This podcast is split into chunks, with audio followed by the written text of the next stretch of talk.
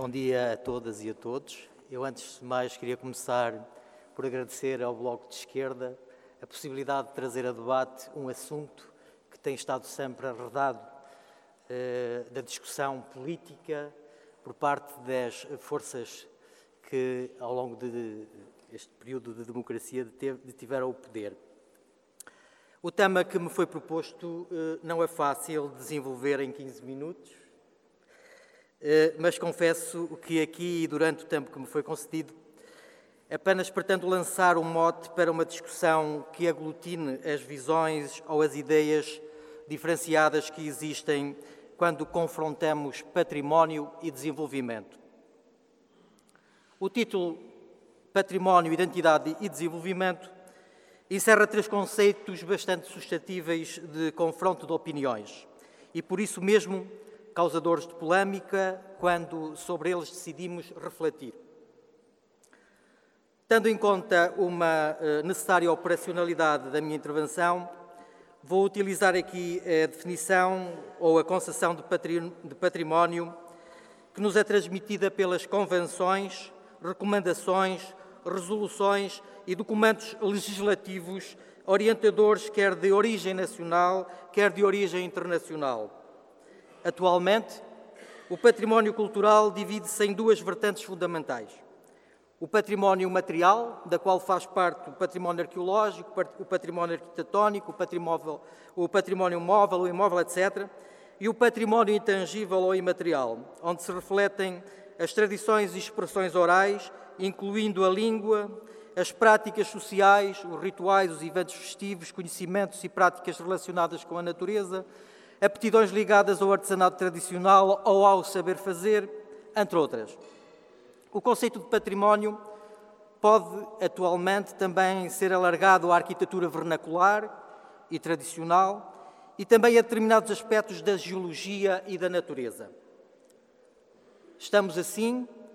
perante um vastíssimo campo conceitual que engloba uma visão hum, não menos vasta e inserida num sistema de divisões ou prateleiras, onde poderemos encaixar as variadas vertentes que integram o conceito de património.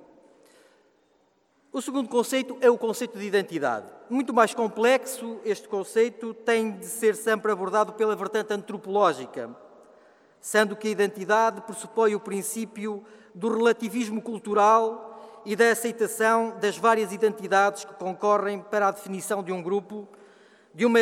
de uma etnia ou de um povo que, ao longo dos séculos, atuou sobre uma paisagem, transformando-a e, como tal, gerando cultura.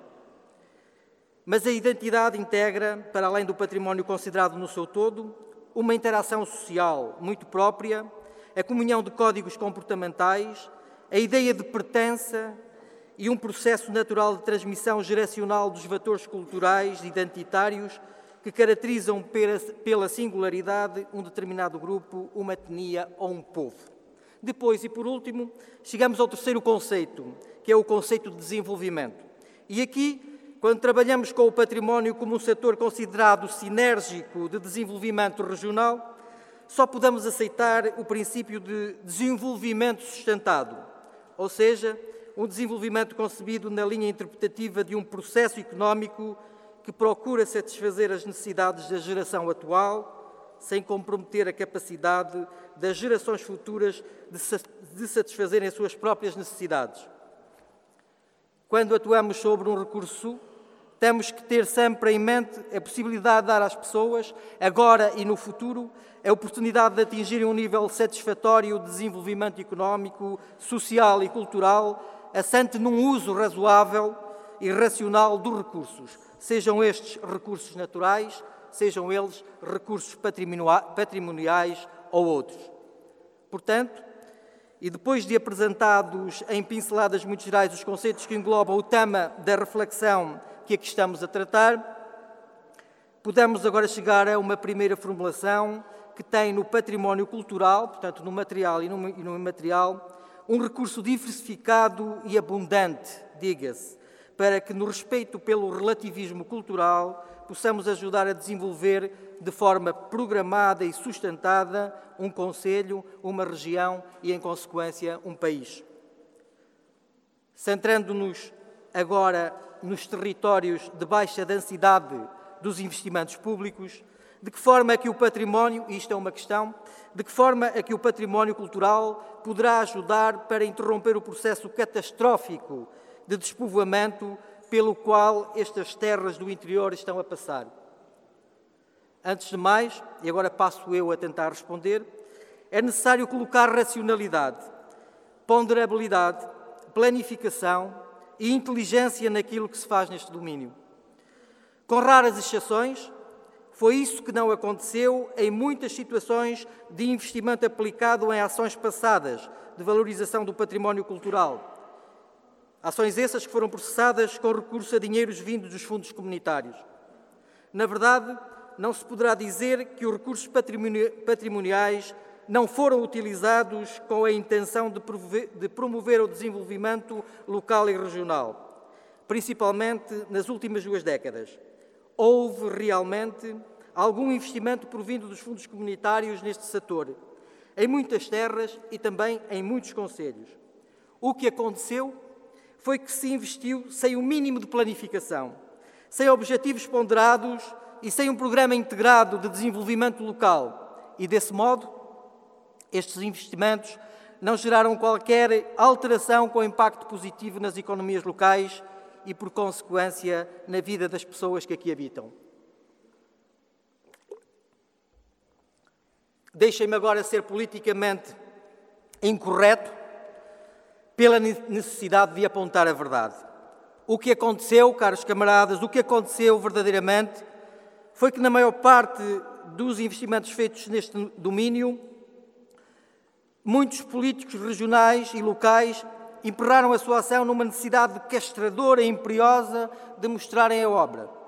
Apenas a obra feita, a imponência do cimento e da dimensão da estrutura. As obras feitas para momentos de inauguração, uma inauguração que era quase sempre feita nas proximidades de mais umas eleições, para daí poder extrair dividendos políticos. Mostrava-se a obra, mostrava-se o feito, mas esquecia-se um pormenor, e por acaso era o mais importante. Esquecia-se a necessidade da manutenção dos novos equipamentos. Dentro desta lógica, fizeram-se centros interpretativos, criaram-se museus, recuperaram-se sítios arqueológicos, recuperaram-se edifícios históricos, abriram-se percursos pedestres, montaram-se rotas temáticas, investiu-se no património intangível, eh, apostou-se nas classificações da Unesco,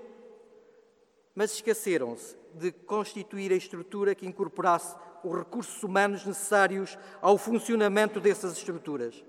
Os recursos humanos que são e serão sempre a engrenagem que faz e tornará criativo, funcional e dinâmico qualquer investimento que se realize no âmbito deste setor. Sem recursos humanos associados a uma estrutura cultural ou patrimonial, não há nem haverá qualquer possibilidade de transformar o estado das coisas. E foi isso que aconteceu. Investiu-se no património, fez-se obra, badalou-se a obra, mas ficou tudo na mesma. Fazer museus e centros interpretativos para estarem fechados ou num estado de letargia criativa e sem intervenção no meio social onde estão inseridos, recuperar edifícios para permanecerem encerrados e entrarem num, num novo processo de degradação, recuperar e valorizar locais arqueológicos para, passados um ou dois anos, estarem novamente cheios de mato, não é uma política adequada, é um processo de desenvolvimento sustentado, tendo como sinergia o património cultural. Investir no património cultural implica, antes de tudo, investir nas pessoas. Os recursos patrimoniais não são apenas elementos de identidade. Eles deverão ser também elementos de dinâmica criativa e centros aglutinadores das potencialidades dos mais jovens, dos que sejam capazes de gerar progresso local, dos que sejam capazes de se imporem como pontos irradiadores de uma dinâmica criativa com repercussões positivas nos tecidos social e económico. Só assim poderemos conservar o passado e toda a nossa tradição cultural, ao mesmo tempo que projetaremos e planearemos um melhor futuro. Por isso, quando se pensa em investir na sinergia património, com vista a um processo integrado de desenvolvimento local, temos que ter sempre em mente uma abordagem participacionista do conceito de património, valorizando desse modo a participação pública dos cidadãos, que também podem e devem ser chamados em processos de decisão sobre a utilização do seu património para fins de promoção turística ou de outros. Considerando a dimensão dinâmica do passado, o valor histórico da cultura e a necessidade da mesma ser transmitida geracionalmente e sem qualquer imposição ou exaltação etnocêntrica, defendemos que investir no património cultural implica investir na valorização de um setor que se pretenda ou que se pretende vivo, fruído e sentido cotidianamente pelas populações locais, através de iniciativas que devem ter como principal objetivo a inserção e a interação das pessoas com os seus museus ou com os seus monumentos, com os seus espaços culturais e com todos os seus espaços de cidadania. Se é certo que sem memória não há futuro, é ainda mais correto afirmar que sem pessoas não haverá nem memória nem futuro. Por isso, o abandono do território, o abandono do interior, o fim da funcionalidade da paisagem rural é um dos maiores riscos para o património cultural. E é por isso que, quando se investe, quando se recupera ou quando se faz de raiz,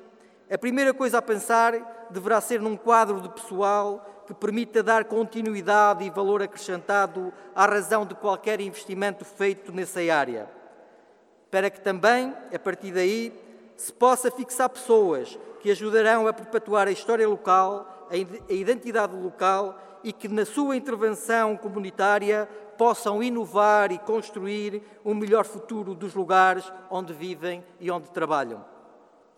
Investir no património implica ainda a construção de discursos históricos suscetíveis de serem objeto de oferta turística e de visitação territorial. Não haverá uma dinâmica turística completa e de qualidade em territórios do interior sem uma oferta de qualidade. E uma oferta de qualidade implica, na área do património, um estudo permanente, uma investigação permanente a vários níveis, inventários diversos, a identificação e caracterização dos bens patrimoniais,